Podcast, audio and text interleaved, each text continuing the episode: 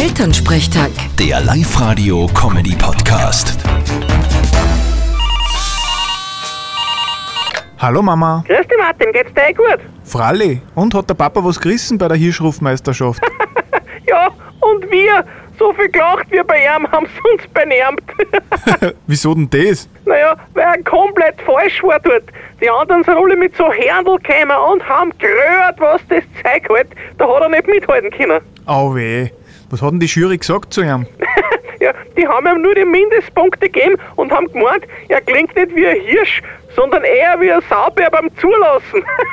Ja, weil die wissen, wie ein Sauber klingt, wenn du ihn drüber lässt. Ein lauter Banausen.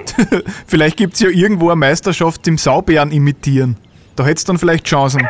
ja, müssen wir gleich mal schauen. Ihr seid ja so witzig. Da haben wir wieder gelacht. Hahaha. ja, und wie? Ja, du Martin, wann kommst denn du wieder mal heim? Das weiß ich noch nicht genau. Vierte Mama. Gute Martin.